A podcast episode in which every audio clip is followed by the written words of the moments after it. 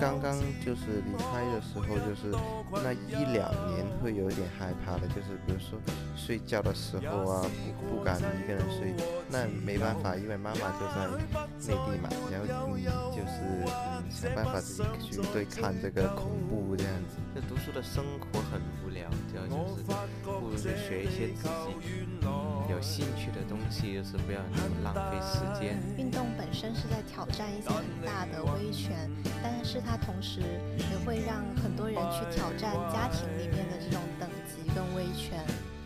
然后我当时会在想，这个会不会是很暂时的？会不会只是在运动的当下离开了挑战家庭的威权，挑战大的威权，然后同时在进行这种社会上的一些互助啊，一些重组，一些好像是很美好的一种社会的雏形的创作。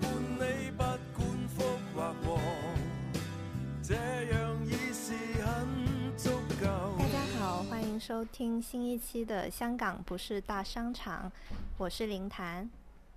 我是 Joe，今天我们很高兴请来一个新的嘉宾，杯面。杯面，你向听众介绍一下你自己吧。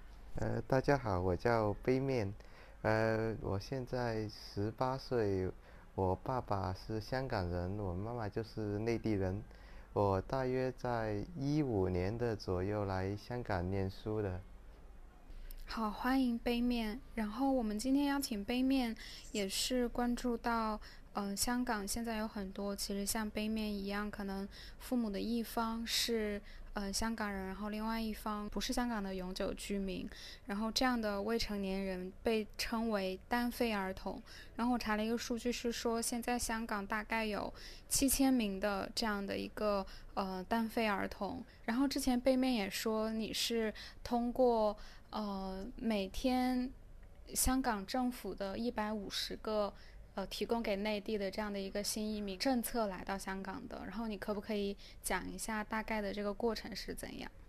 大概就是呃，申请的话，就是内地的居民的话，你想来香港，就是两边就必须要有一个呃叫亲属在香港是属于永久居民的，然后你就是去嗯、当地的公安局就是提交资料，嗯就香港的话的亲戚的话，就去那个嗯入境事务处那里提交一些资料啊，或者是验 DNA。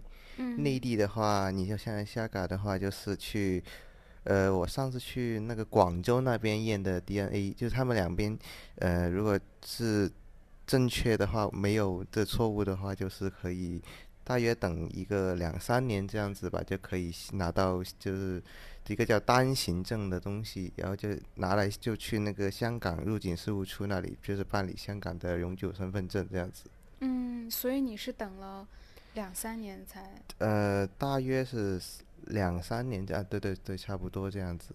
那你刚才说你大概一五年来，也就是说你大概是二零一二年就开始申请了。嗯，差不多，那时候我就十二岁这样子，差不，嗯嗯嗯，你刚才还提到说要去验 DNA，嗯，对对对，就香港居民的话就在香港验嘛，然后内地的话就去那个广州那边验，呃，对，然后他们就是拿那个 DNA 去，就是看一下，呃，符不符合，就是大家一一起的 DNA，如果符合的话，就是他批准你下来。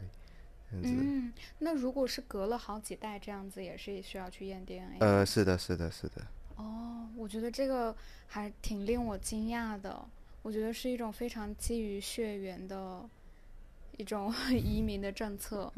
然后，呃，这个一百五十个名额，就是我之前也有听其他的嗯香港人有抱怨过。就比如说，其实我们上一期去采访 Olivia 的时候，Olivia 也给也有跟我们讲过说，嗯、这因为这一百五十个名额，每天它的批准不是由香港政府批准的，而是由内地的政府批准的。然后所以说，很多香港人会觉得，嗯，可能会存在一些，嗯，比如说贿赂，呃，入出入境管理处的人，然后去拿到这样的一个单程证的这样的行为。嗯嗯然后他们会觉得，可能每天一百呃五十个来到香港，成为香港人，然后他们也会去占用香港的很多的呃公共资源，然后可能会给香港。嗯，造成更多的一些负担。然后，但是我记得，呃，那一期可能没有播出来，但是 Olivia 她有谈到说，这个并不是，嗯，这个移民本身的错，而是说，可能是两边政府没有很好的去处理这个移民的问题，以及就是香港，呃，香港人对于内地的政府的那个连接程度有一些，嗯，不信任。然后我记得我之前其实也查过，就是，嗯，为什么会有每天一百五十个。名额的这样的一个限制，呃，我记得最初好像是在呃一开始有这个边境管制的时候，好像还是在回归以前了，大概是在呃战争年代。然后一开始是香港先呃不太愿意让内地的难民过来，但是当时呃内地的政府就会觉得。呃，香港也是属于中国的一部分，然后你这样做是呃不好的。然后后来他们呃内地的政府也出了一系列的限制的政策，然后后来呃双方就把这个名额的限制规定在了一百五十人，而且这个权利交给了内地政府来审查。背面，你当时为什么十二岁左右的时候想要来香港生活呢？嗯，就觉得香港跟内地有不一样，就是觉得香港的教育比较好一点，所以就下来香港，就是念书啊、生活啊这样子。嗯，那你在正式定居在香港之前，哦，你有来过香港吗？呃，有的，有的，就是比如星期六、星期天，就是来香港，就是呃玩呐，然后跟爸爸一起生活这样子。就是当了解一下香港，购买一些东西回去这样子。嗯，那你当时对香港有什么印象吗？你喜欢香港吗？当时就是因为小时候觉得就是香港比较一个有趣的地方，就是很多东西买，就是这很多地方可以逛街啊，呃，就是消费啊这样子。就以前就是觉得，嗯，以前小时候就觉得是玩比较 就是重要一点这样子。所以那个时候，香港对你来说就是一个大商场。对对对对对对，可以这样说。嗯，但是我也记得你之前是不是讲过说，呃，你来香港看到了很多新闻。嗯，那时候就是刚刚好一五一五年这样子，一五年的时候来，爱来香港就是就玩嘛，然后就刚好看到一个新闻，就是呃，那个时候就是那个雨伞运动。嗯，对，然后就是看到一般的示威者在坐坐在那个呃金钟那个呃马路上，嗯，然后就是嗯，我就觉得很奇怪，别人的就是外国的示威抗争不是有冲突发生的吗？为什么就是香港的人是坐在那里，而是静坐而不是去冲突呢？然后后来就是了解了，或者就是说，嗯，他们要用和平的方式去争取自己的嗯。真普选这样子，就自己的诉求这样子。嗯，那你当时看到这些画面，你的感受是怎样的？就觉得很惊讶，就是为什么，嗯，这别就外国的那种示威抗争啊，就是有冲突啊，呃，就是警察跟那个示威者是大家是有冲突的嘛。然后香港反而就是大家很和平的。就是在那里搭个帐篷，在那里睡觉啊，呃，聊天呐，呃，看书啊，有时人在那里呃玩呐，为什么是这样子？就觉得很奇怪这样子。背面，那你刚才说，嗯，外国的一些游行示威是跟警察有冲突，这个印象是从哪里来的呢？其实都是看新闻了解回来的，就是有时候那些新闻会播一下外国的那些政治新闻，这样子了解回来的。哦，因为我是在想说，嗯，是不是也是看内地新闻去了解的？因为其实国外也有很多非常和平的，呃，示威的游行。嗯嗯。但是好像，嗯，至少我在内地看的新闻是，如果提到游行的话，比较多会去播那些冲突的画面。那就是那时候就是看 TVB，是看到就外国的新闻，哇，很暴力啊，放火啊，呃，烧这烧那的，冲就是冲突一些建筑物啊这些。就觉得他们跟香港的不一样。其实我觉得，呃，一六年就是不一样了。其实一六年跟一九年就是不，因为一六年就是那个旺角那个鱼蛋革命嘛。就其实跟就是他们这些本本土派啊，其实就觉得呃，你一九一五年的时候和平，我抗争，其实没有任何的答复，政府没有任何的回应，那我就再激烈一点，在那个一六年的时候去冲突你，去放火啊，呃，就是嗯，跟警察有正面的冲突这样子。其实在我看来，其实一五年跟一六年其实也是一样的，就是你跟他斗也好，不斗也好，他也是跟你其实没什么两样。其实他都觉得你这帮人继续吵啊，继续闹啊，我的做法还是一样。他又不是跟你们负责，他又不需要跟你负责，他其实要跟中国政府负责嘛。然后我也很好奇，就是在一四年雨伞运动的时候。嗯，你的父母对这件事情会有什么不同的看法吗？嗯，那时候他们，我妈妈其实就是没有什么太大意见的，就是我爸爸其实就是很支持这个，就是雨伞运动，就是真普选这样子的。嗯。哦，就是你妈妈也没有反对。对对对，但因为那时候就是她还不知道我有这个意见，其实那时候我什么也不知道，就是嗯，后来就是问爸爸为什么叫真普选啊？这样子，要去慢慢了解到，其实真普选是什么一回事，这样子。哦。嗯。哦，我想我们可以一会儿之后再回来谈，嗯，你和爸爸妈妈相处的这个问题。然后我想现在再了解一下，你刚才说你是每个周六周日会跟妈妈一起从内地来到香港去看望爸爸。哦，这个是从什么时候开始的？嗯，在我小学的时候。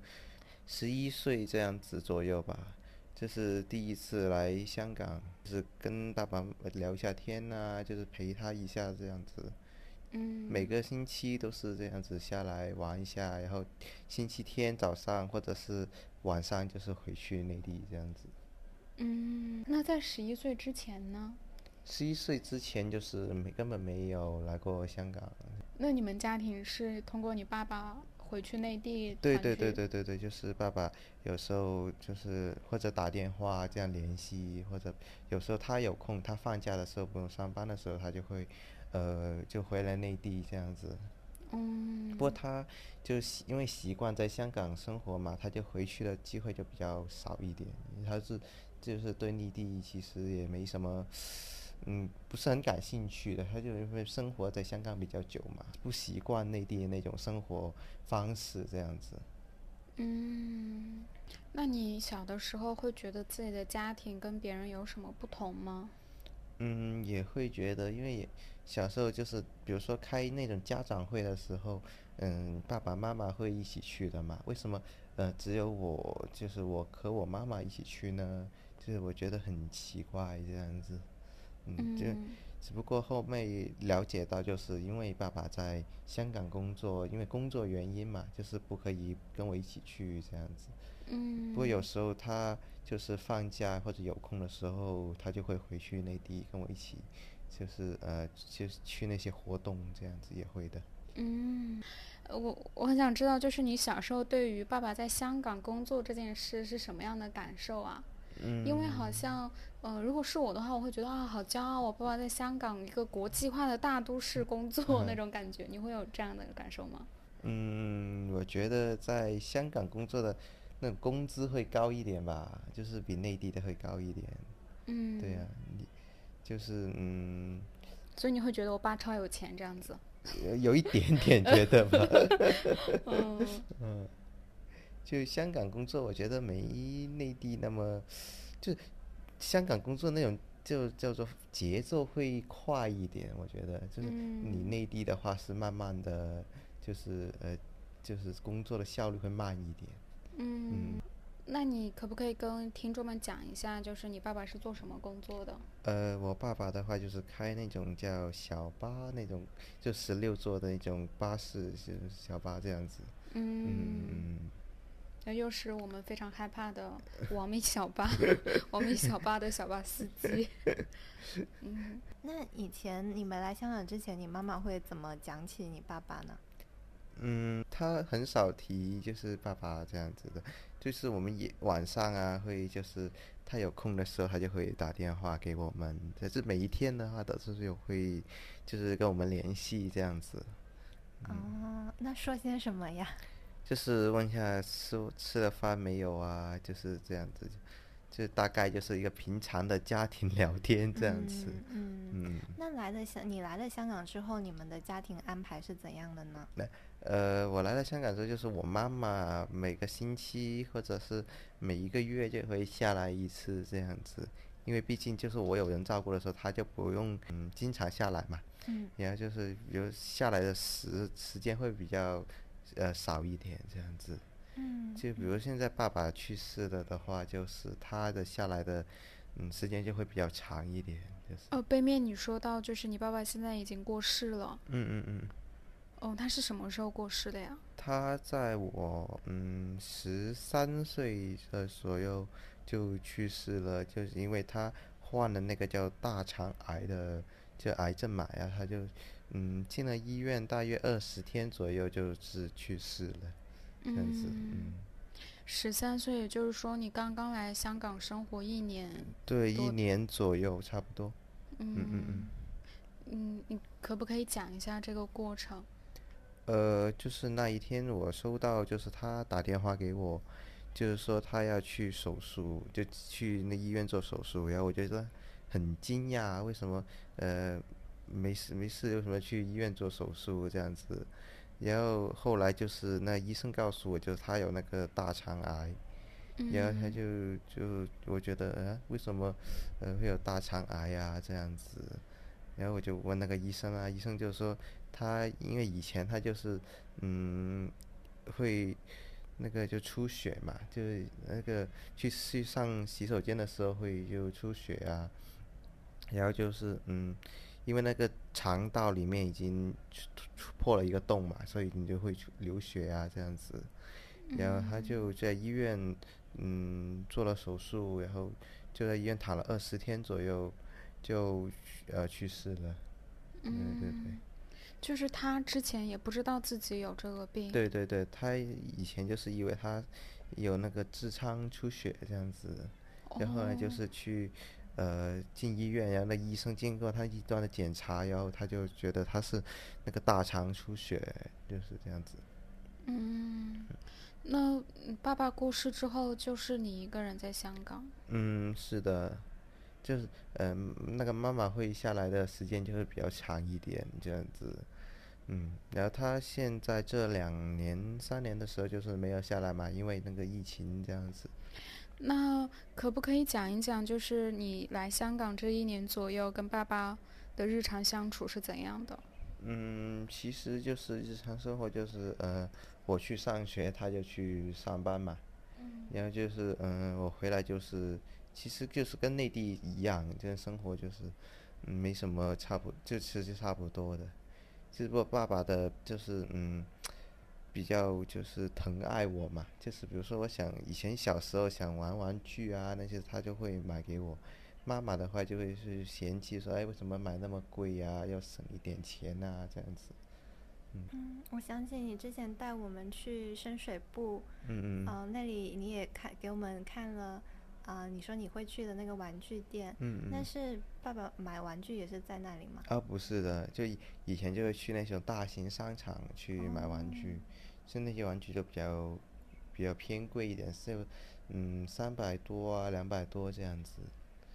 呃，那深水埗的话，就是我这一两年会去的一个地方，因为那里比较便宜一点。就会两边看，因为深水埗的东西，就是因为是内地出产的嘛，我就是在那个淘宝上看一下哪边比较便宜。如果这深水埗比较便宜的话，就会去深水埗买这样子。呃，你刚才有提到说你去买玩具的时候，你都会去比较价格嘛？嗯嗯。呃，我感觉好像还是挺少见的。因为要节省一下，就金钱，因为金钱有限的时候，要去看一下哪家比较便宜。所以你很喜欢深水埗这个地方，是不是因为就东西很便宜呀？啊，是的，是的。因为有些，比如说，呃，不是很急要的东西，都会去深水埗看一下，呃，或者是逛一下，看一下哪一家比较便宜这样子。因为有些比如说一样的东西，你去不同的地区买，价格会不一样嘛。因为我就觉得，哎，一样的东西为什么要买贵一点，不买便宜一点呢？我就是这样子，所以就是有空的时候就去深水埗逛一逛，看一下价格这样子。嗯。之前说让你带我们去一个香港你比较喜欢的地方，你选了深水埗。那个时候我还挺意外的，因为你也说你一开始来香港觉得就是个大商场嘛，以为你会带我们去很繁华热闹的地方。但是啊，当然深水埗也很热闹。但我其实去了，我也觉得很喜欢。就是这种评价不仅仅是说呃便宜而已，而是就是这种评价会让我觉得我在这个地方有。呃，是可以融入的，是被接受的。可能去到商场看到很多很贵的标签，就会觉得啊，好遥远。可能我只是看看而已，或者我不并不属于这里。嗯，其实这大商场和跟深水埗，我觉得是两个世界来的。就是你大商场的话是有钱人消费的嘛，深水埗的话是比较贫穷一些的贫民区这样子。嗯，就是嗯，所以我觉得他们。根本是两个世界，就一个是有钱人的世界，一个是平民的世界。你平民的话，只能去深水埗这样子。你看，你这商场的话，随便一件衣服都要几几百块，或者是几千块。就上次在深水埗看了最便宜一件衣服，呃，或者是十块，或者是二三十块，其实就买的也很普通的衣服这样子。嗯。就说到这里，可能听众还是会有一些困惑。背面，你可不可以介绍一下深水埗的那几条街？呃，深水埗的话，就是有一条街，就是专卖就是电子就是产品的一条街嘛。手机卡啊，呃，手机壳啊，嗯，还有那些呃电子呃电池啊之类的电呃那种。呃，灯卖灯的呃街啊，这样就是，其实是同一条街来的，就是它叫呃鸭苗街嘛。然后还有一条街是专卖文具啊，或者是玩具啊那种装饰品啊，那条街就是专就是玩具街这样子。有一条街就是专吃美食的，也有，就是每个每一条街它都有卖不同的呃类型的东西。攞錢出嚟啦，走啦走啦，記住你唔攞錢我幫你試，四廿蚊，俾人磨到八十蚊啦，大佬，係咪先？陶瓷刀乜都得㗎，間尺都得啦，細刀鋸齒都睇住。真係先間啊！百六蚊咯。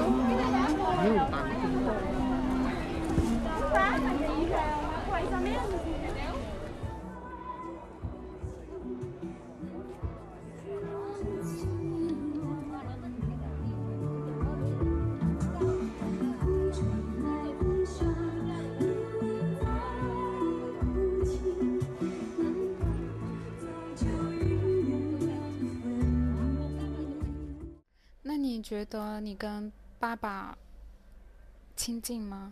呃，也亲近，因为爸爸的性格比较随和一点，就是他很少发脾气的，他什么都无所谓呀，随便呐那种。那你有没有，就是你现在回想起爸爸，有没有哪个场景是让你觉得你们俩是很亲密的，或者是很温馨的一个场景啊？嗯，也有吧，就有时候他会带我去游泳啊，也就哎，有时候早上没事做，他。他休息的话，就是说一起晚上去游泳，啊，然后就一起游泳，就一起回家，这样子就觉得很很开心，就这样，很温馨的家家庭感觉这样子。嗯。那爸爸离开之后，你一个人的生活会是怎么样啊？会害怕吗？嗯，他刚刚就是离开的时候，就是。那一两年会有点害怕的，就是比如说睡觉的时候啊，不不敢一个人睡。那没办法，因为妈妈就在内地嘛，然后你就是嗯想办法自己去对抗这个恐怖这样子，就想办法，然后就嗯就是没有关灯或者开着电视，就是那样睡觉，就觉得有点声音有安全感，就直接这样睡觉这样子。然后现在的话就是，现在就没什么事情，就是直接就直接像睡觉这样子，没什么特别。我觉得我每次听到的时候都好心疼背面啊，就大概是你在十三岁的时候就开始差不多自己照顾自己一个人生活，嗯嗯，然后包括杯面你也是其实很早就在为自己的人生做一些决定嘛，你可以跟大家介绍一下，就是你现在在读的呃专业或者是这个东西是什么吗？我现在就是读那个叫维修专业的，就是类似于那种技校吧，呃就是学一些技术层面一些的，就是教育这样子。嗯，就觉得学了就是对自己也是蛮有用的，就是以后的道路啊，或者是工作啊，就是蛮挺有用的。嗯，为什么你想要学这个专业？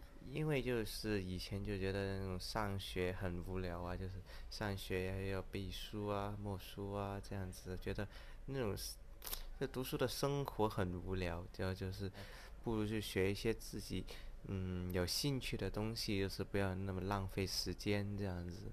嗯，你现在是相当于读完了内地的初中之后，读了一个类似于职业高中的这样的一个东西，然后这个是要读几年？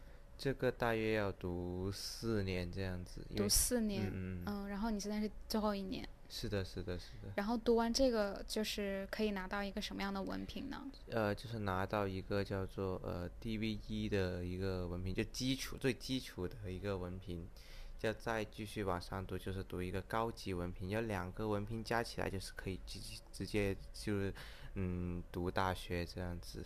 哦，那这个高级的文凭需要读几年？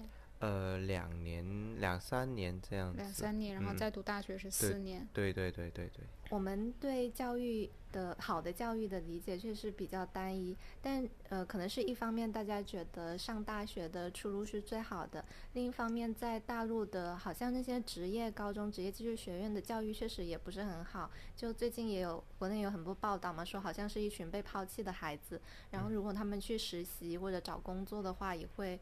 呃，也可能不是有很好的待遇，嗯那你原来来香港念书，就是觉得香港的教育比较好，但是你现在选择读了这个，呃，蛮像大陆的那种职业呃技术学院之类的，其实好像在大陆大家会觉得好像上高中更好。那我在想，就是你当时做这个决定，就是会跟妈妈有什么冲突之类的吗？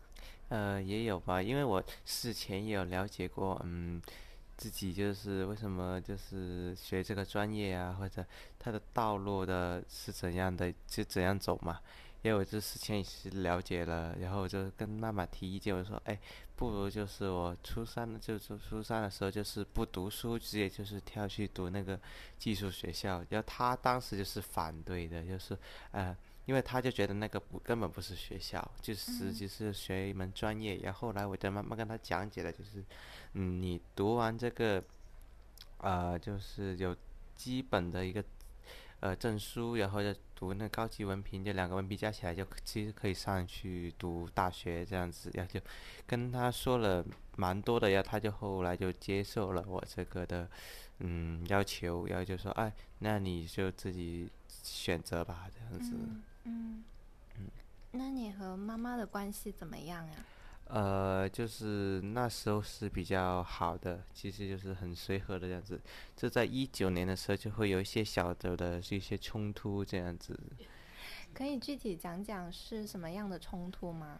就是一九年的时候，就是他，因为他在内地生活，你接受内地那一套，就是嗯，他吸收的东西。像我在香港生活，就是我看的东西跟他看的东西是不一样嘛，就是大家就会有一些一些冲突这样子发生。就比如说，嗯、那一天就刚好下雨，然后家里就刚好多了一把雨伞，这样子，他就会说，哎，你是不是出去外面，呃，就是去游行啊，或者是抗争啊这样子？然后我就说没有啊，其实就是那一天刚好下雨，就是买了一把雨伞，他就是不相信，他就是老是觉得我就是出去外面了这样子。然后到那时候他就是呃，他就没有理我，他就说，哎。哎，我当没有生过你，当生小生少一个小孩子这样子，那他就直接回去内地生活了，这样。然后他就再也对，再也没回来了。就到现在已经快对对对两年多。是啊是啊。然后他也没有再给过你生活费什么的。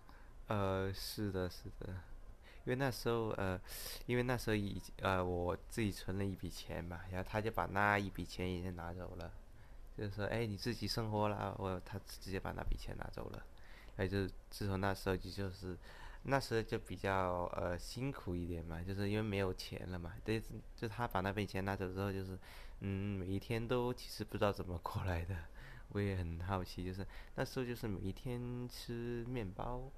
然后家里有一些呃方便面啊，这样子就是每一天就这样吃着，然后就是过来了。嗯嗯，你说你自己存了一笔钱，那个钱是怎么存下来的？就是他有时候给我那些零花钱，我就是会存起来这样子。要是他那一天走的时候，他就把那一笔钱直接拿走了。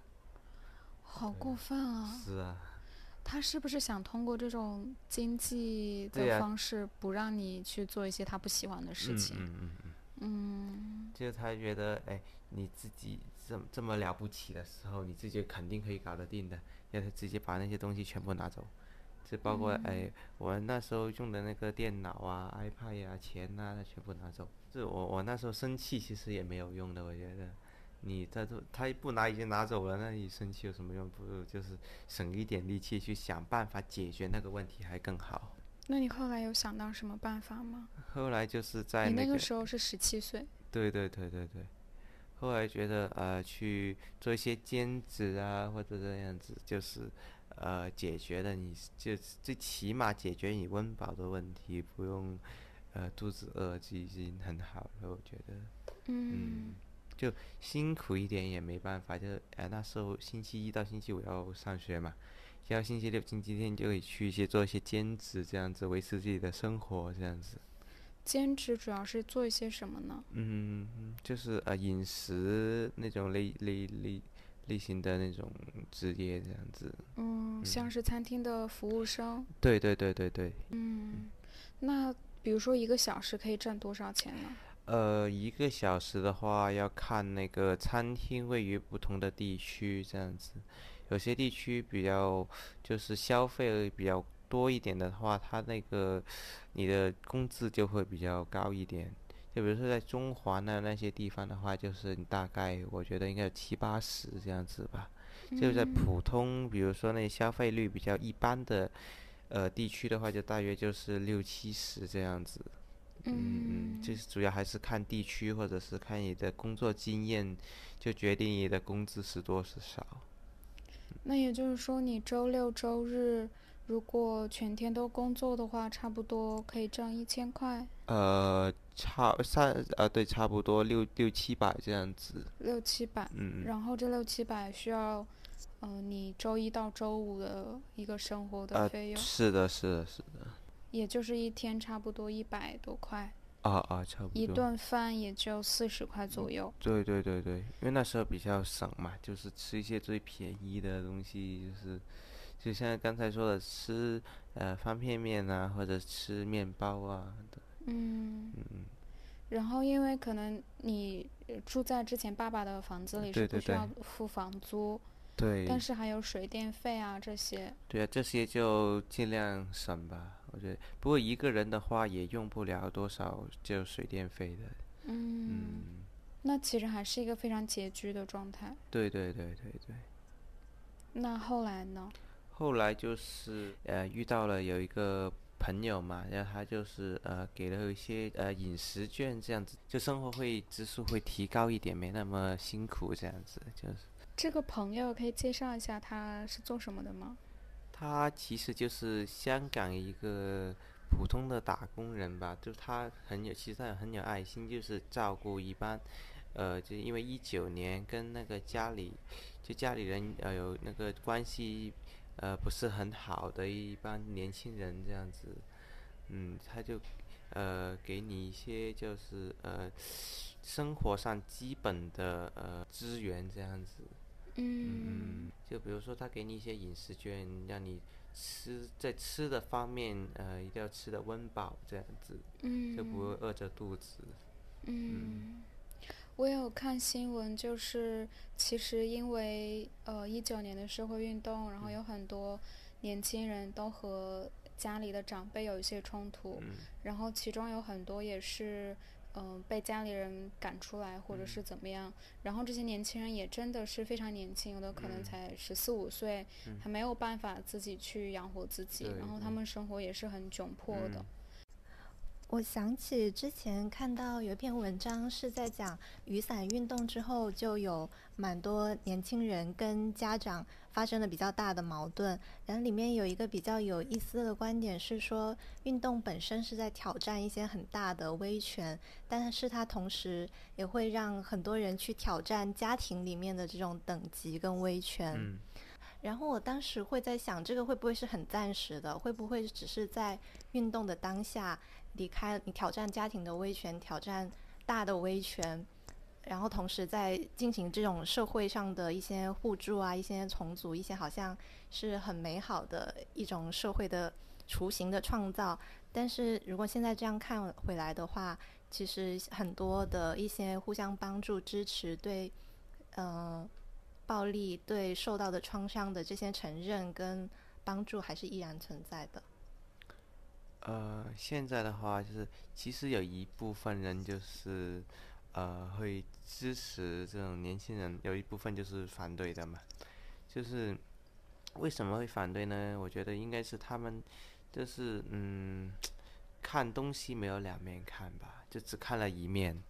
啊，对，就是说，呃，怎么说呢？嗯，有些家庭的话，他的。呃，关系比较复杂一些，就是他家长可能会，呃，有一些呃比较就是嗯，在内地就喜欢内地那一套的生活，但是我又不知道他为什么不回内地，就是他反而就是哎，我要想香港变成内地，但他是以前又是从内地逃，就是呃偷渡下来香港的嘛，然后哎，就是觉得那种人很奇怪，为什么会这样子？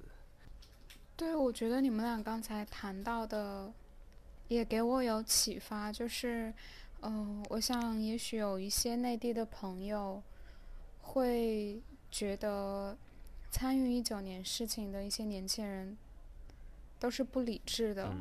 嗯，然后可能他们家长通过，嗯，切断经济来源这种方式，好像，嗯，是一种对他们的规劝和警醒。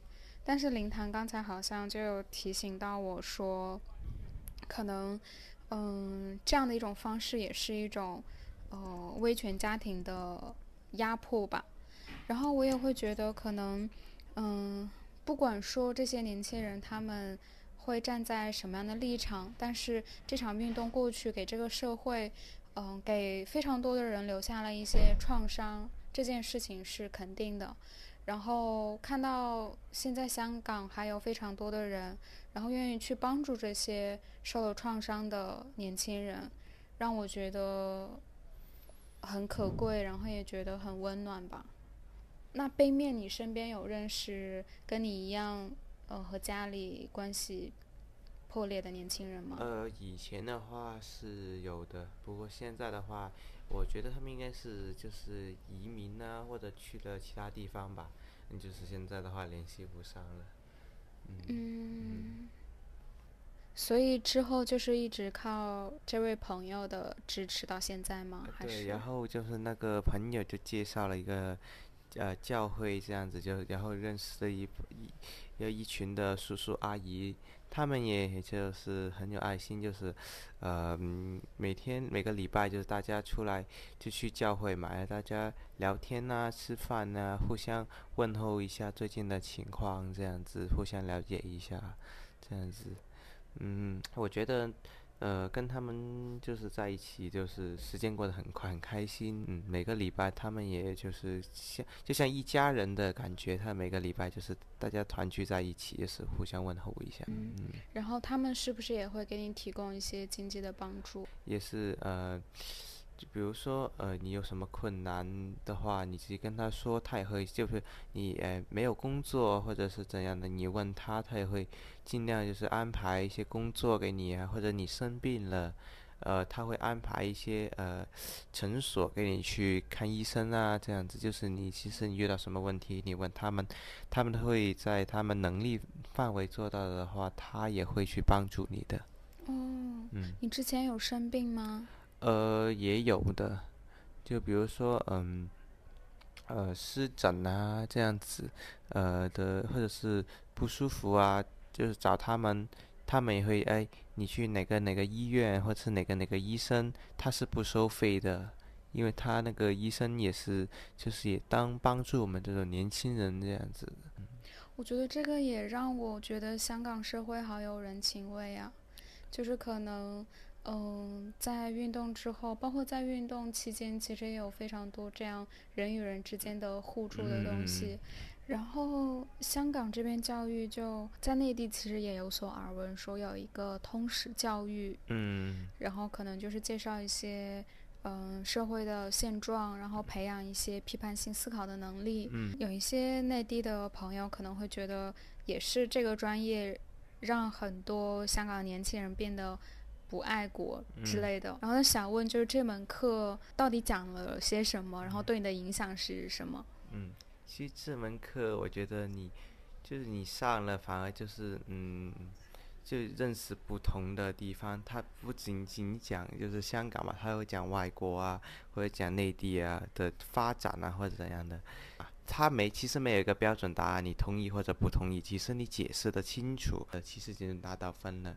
他会教一下你，就是嗯，香港的身份认同，就是你是问你，就是你是认为自己是哪里人，你是中国人还是香港人这样子。我当时之前是有一个朋友，呃，拿了他小孩的通识课本给我们看，一翻开就刚好翻到一篇，他有在讲。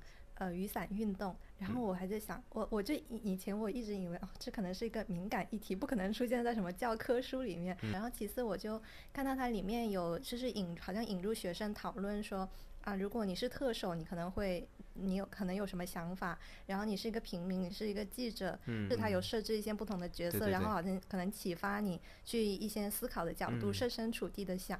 然后我就觉得啊，很有意思，就是可能他的嗯。本意像你说的，并没有说啊，我要让学生批判性思考。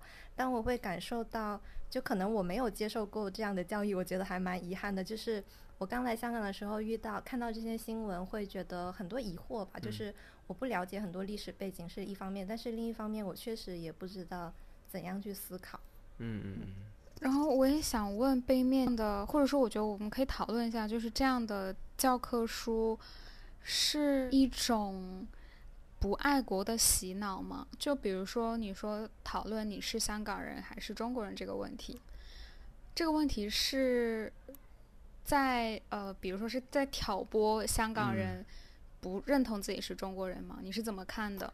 其实我觉得，你认为自己是哪里人的话，你自己决定，就你不可以嗯去逼他，哎，你是一定要中国人，你是哪里哪里人，你。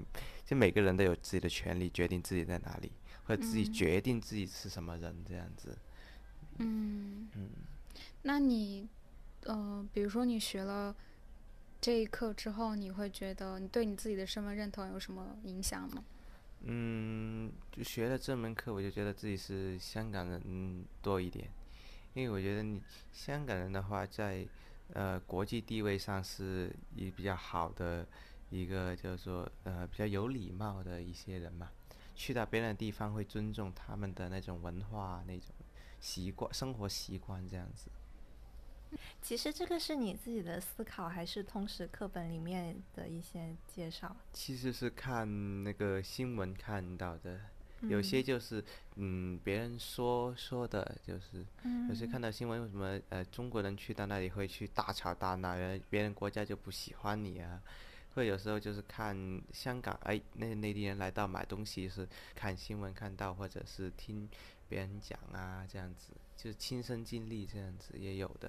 嗯，我记得你之前也有讲过，说其实通识教育这门课对你的影响反而没有那么大，更多的是日常的新闻啊，一些别的地方的思考，是这样吗？对的，对的，对的，就我觉得通识课就是一个辅助的。让你在其实没通识课就是你没有看新闻，再去通识课里面学习一些新闻嘛。就是你平时有看新闻，其实也是对你的通识也是有点帮助的，我觉得，因为他们两个就是嗯一样的，我觉得。嗯。通识课其实就是讲新闻，新闻也是讲通识课的内容，这样子一样的。然后我觉得刚才背面你说到你的这个身份认同，也蛮有趣的，因为好像嗯，我会我也会问其他的一些。可能有着其他背景的在香港生活的朋友，问到他们，如果说他们觉得自己认同自己是香港人的话，他们好像会说，呃，是因为我很认同香港的价值，比如说自由啊之类的。然后，但是你会觉得说，因为香港在国际社会上好像会被被认为是更有礼貌的。嗯嗯。现在也有很多国家会敬畏 中国的。经济而和中国做朋友，但是你觉得这样会帮助你增强一些你作为中国人的身份认同吗？经济这个东西其实，嗯，就是你在你表面看来就是中国现在很强大嘛，但是你看里面的时候，他没有自由、没有民主的话，其实也是，就他的国家根本不尊重他们的人民嘛。就呃，你有意见的人直接就是关在牢房里面，就是嗯，或者是把你杀掉这样子。我觉得他表面就是很经济体，其实你在看里面一点，他就是其实就是嗯，只有经济方面其实不够的。那嗯，也想知道，就是你没有来香港之前，和你来到香港之后，包括一九年之后这几个时间点，你对香港的感情有什么样的变化吗？嗯，就是嗯，我觉得嗯，以前就是香港发生什么事，其实跟我没什么关系嘛。嗯。因为我根本就不是在这里生活，呃，在这里居住这样子。嗯，现在的话，如果香港有些什么要改变一些政策啊，那些东西的话，我就觉得嗯，关我就是跟我有些关系，因为我在这里居住，我要为我的自己的地方提一些意见啊，这样子。嗯，你可不可以分开这几个时间点讲一下？呃，比如说，像以前就是没有香港身份证的话，就是只有下来玩的时候，我就觉得，哎，我只是下，我是一个游客的身份，直接下来。呃，我不是一个居民的身份嘛，我觉得哎，这东西关我什么事？我来的就是直接玩而已，我来消费而已，就其实什么都不关我事。这是拿就拿到身份证之后，哎，这个地方是我生存的地方，我在这里生活，嗯，我就是要为这个地方就是嗯提一些意见，怎么改善这个地方这样子。那你以前拿中国护照的时候会觉得？你要提一些意见给内地的政府，让他改善吗？呃，提意见的话，我就是在那里也有意见提，就是我觉得提在内地提意见的话，根本就提了跟你等于没提，因为你说了，他其实也不做，他依然他有自己他那一套的呃就政策嘛。在香港的话，呃，刚刚下来的时候，他还有一些的尊重你的意见。嗯不过现在的话就是肯定没有了，嗯。你是真的有提过具体的意见吗？呃，有的有的，比如说，嗯，他每年都有一个叫施政报告的，就香港的话有一个施政报告的，就是哎关就是公众咨咨询这样子的意见嘛，就你可以在他那个政府网站上打一些你就是每个市民想改善香港的。意见这样子，嗯，对啊，这呃每次我都有写一些大概的意见啊，给他们就是参考这样子。你都写了些什么？呃，比如说如果改善这种房屋政策啊、交通啊这样子，也是有提意见的。哦，那一九年之后，你对香港的感情有什么变化？其实一九年，我觉得。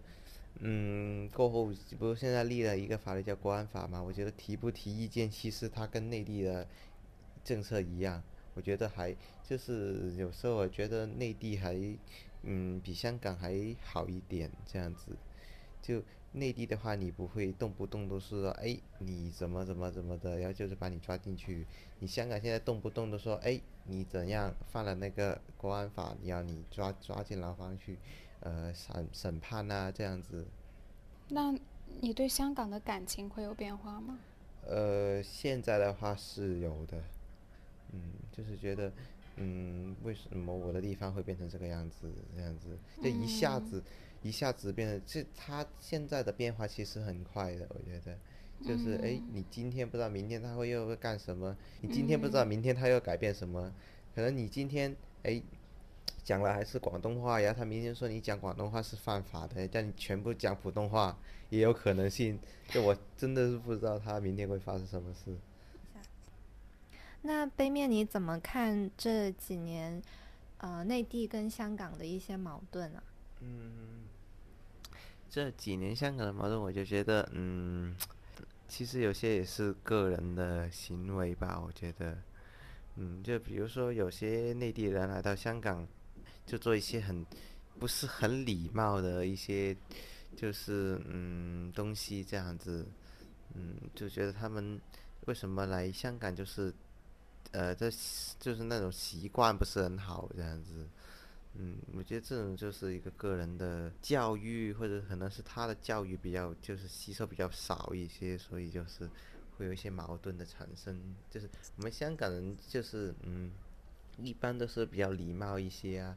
就比如说排队坐车啊，这样子，嗯，讲话没有那么大声啊，这样子。但是内地人来的就是插队呀，在这个方面会有一些差异，这样子觉得，嗯，就是然后这导致的会有中港矛盾的产生，这样子。嗯，我跟杯面的看法有一点不同，我觉得好像这个并不是一个内地和香港的差异，而是一个某种程度上。一方面是一个阶层的差异，一方面是一个文化的差异。就是我会觉得有很多在内地生活的，比如说呃农民工，然后他们去到像北京、上海这样大城市的时候，也会被当地人嫌弃，觉得他们比如说会蹲在路边吃饭，然后可能会做一些在呃这些大城市人眼里看起来很不文明的行为。对，我觉得这一方面是一个阶层的问题，然后另一方面，我会感到它是一个文化的问题，是因为，嗯，其实从我来自的那个地方，大家平时讲话也很习惯非常大声，然后，嗯，但是在我们那里讲话大声并不是一种，呃，不礼貌，而是很多时候如果你讲话很小声，尤其是当你是一个男性讲话很小声的话，就会被别人认为。你不够有男子气概，这也是当然是一种非常性别刻板印象的东西。但是，呃，可也可能是因为我们那边人烟比较稀少，比较开阔，所以大家也非常习惯用很大的嗓门去讲话，好像这就是一种文化。所以，嗯，我会觉得说。香港作为一个嗯很大的城市，它它有很多规矩，然后嗯，我作为一个新移民，我很愿意去了解这些规矩，但是另外一方面，我也在想，就是香港或者是香港呃人，可不可以也嗯认识到一种。多元呢，一种多元的文化，或者说对这些人更包容。很多来自内地的人，他们并不是不愿意去遵守香港的规矩，而是对于他们来说，去了解到香港的规矩是怎样的，并不是像我们一样容易。嗯。然后以及我也很尊重广东话这件事，然后我也会尽量的去讲广东话。可是我会觉得有一些从内地其他省份来的。嗯，比如说来打工的什么的，他们去学习广东话的那个机会是很少的，所以他们可能就会呃操着他们的乡音，然后用比较大的嗓门去跟别人沟通。那我觉得有没有可能呃香港人也去理解这样的一种状况？对，但是另外一方面，我又觉得我是很能够理解香港人为什么会很强调自己的文化、自己的规矩，可能是因为这两年。嗯，在社会空间受到一个压缩的过程中，香港人会有那种很强烈的不够自主的感觉，很多事情都不是我自己选的，然后就要被迫我接受。所以这个时候，好像我会更强调说我们本土的一些东西，本地的一些东西。对，但是我想就可能双边双方都需要一些理解吧。嗯，我觉得就是嗯，你没在这个地方，或者是你没了解到这个地方的文化，并不重要。就是你要就是别人说哎，别人提醒你的时候，你就哎呃，是是别人提醒你就就叫听，而不是就是哎。哎，你提醒我为什么要听你说？叭叭叭叭的，就是有时候就是比如在那个地铁上啊，就会在火车上的时候，就是有些甚至哎，你说话可不可以小声一些呀？有些人说哎，我就是那么大声的啦，就是怎么样怎么样怎样的，就有些人就是就是有些内地人就是自我的就是感觉好像很良好这样子，没什么关系啊，我本来就这么大声的。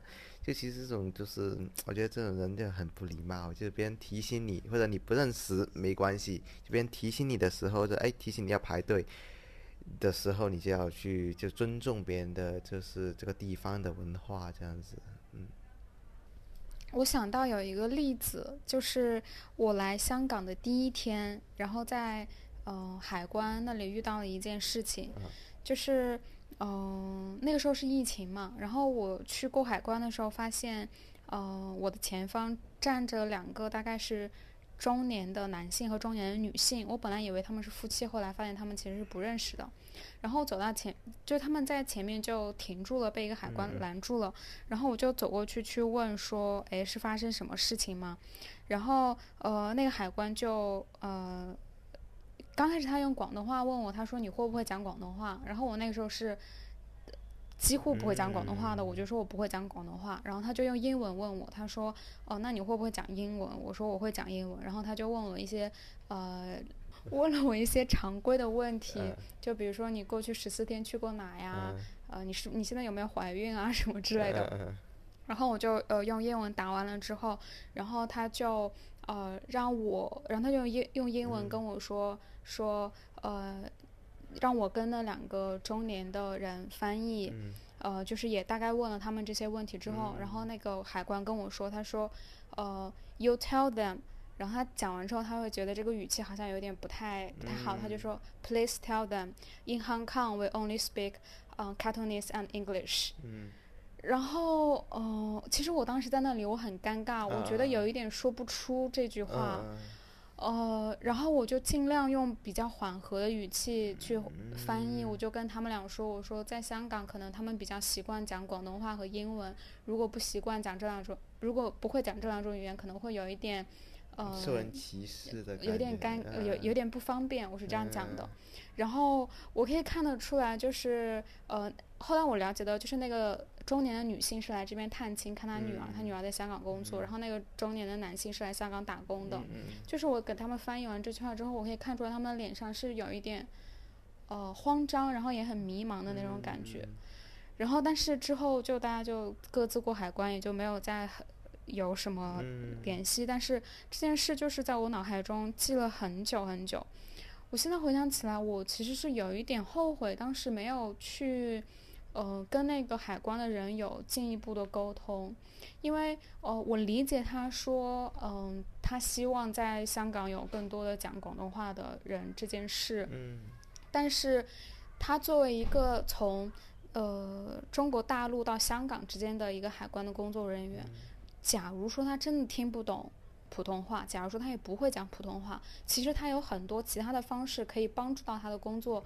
更好的去运作，比如说他可以打字，中文大家都是看得懂的嘛，或者是他可以用一些，比如说翻译的软件，或者他叫他的同事来帮他，都可以。但是我觉得他当时的那种做法，好像有一点在运用他的权力去霸凌另外的一些人，因为其实你会讲英文，你会讲广东话，在某种程度上，可能也是一种特权来的。所以我会。